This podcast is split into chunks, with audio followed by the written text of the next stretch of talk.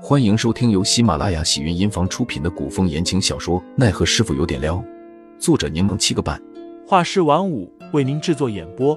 一场古言爱情、官场恩怨的大戏即将上演，欢迎订阅收听。第一百章，壁东白灵。齐武有些担心，可少公主魏寒要是……魏寒也是你们养出来的？白灵冷冰冰的说道。齐远志身体素质本来就很好，否则也活不到现在。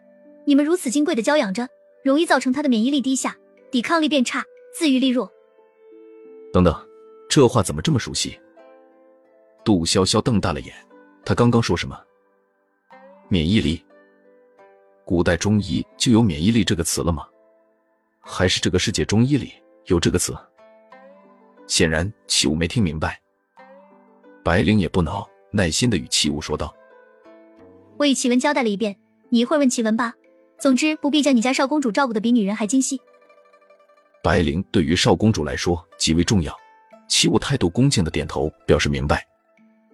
凌寒见杜潇潇直勾勾的盯着白灵，伸出手在她面前摆了摆。杜潇潇按下凌寒的胳膊，无比激动的捏着凌寒的手。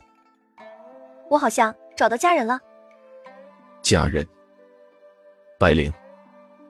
凌寒不明所以，然而自己的手都要被杜潇潇捏红了，可见对方确实情绪澎湃。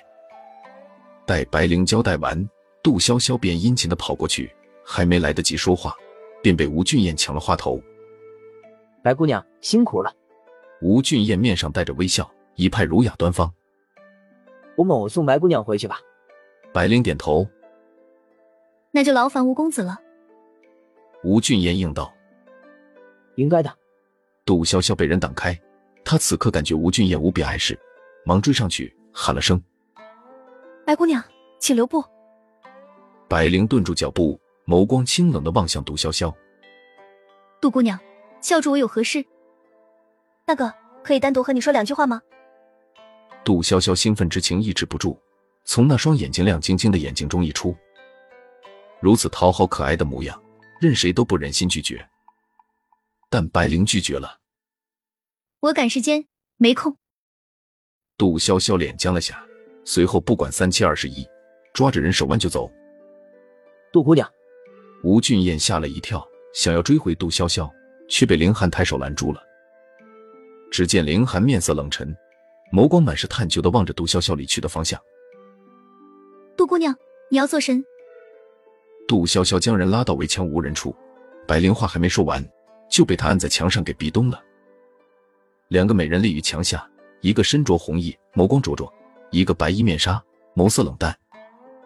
杜潇潇靠近百灵，小声的一字一句的说道：“天王盖地虎。”白灵没反应。杜潇潇以为对方被自己的举动吓到了，继续说道：“横眉冷对千夫指。”白灵还是没反应。或许对方对文学作品不太擅长。杜潇潇又换了个问题：“你知道勾股定理和三角函数吗？”白灵眼中无波无澜，甚至还略有不耐的叹了口气。杜潇潇坚持不懈：“你是喜欢看《西游记》还是《还珠格格》？”见白灵没反应，杜潇潇想着对方医术这么好，说不定是医学生，肯定会下意识的回答医学问题。杜潇潇忙又问他。那血小板的正常值是多少？然而并没有，白灵只是暴毙冷眼看着自己，眼中满是疑惑不解。杜潇潇挫败又失落，他收回撑在墙上的那只手，委屈巴巴：“我还以为我找到了家人，我还误以为你要轻薄我呢。”白灵捋了捋耳边的碎发，声音难得染上了几分笑意：“杜姑娘，我还有很多事要处理，恕不奉陪。”白灵脚步不做停留的离开，徒留杜潇潇一人黯然神伤。冷风灌进衣服里，吹得杜潇潇打了个激灵，随后风头就被人遮住了。杜潇潇蹲坐在花坛石墩上，垂眸看着眼前的衣摆。小师傅，我找错人了。凌寒不明白杜潇潇刚刚为何会说那一番令人费解的话，也不知为何他将白灵称呼为家人，但此刻见他情绪低落。犹如一只受伤的软萌小动物，也没心情深究，找错了，下次再找就好了。林寒弯腰摸了摸杜潇潇的头，你把要找到人的特征告诉我，我可以帮你一起找。杜潇潇发现林寒这人虽然讨厌，但在关键的时候说的话还是挺温柔、挺暖心的。听众老爷们，本集已播讲完毕，欢迎订阅专辑，投喂月票支持我，我们下集再见。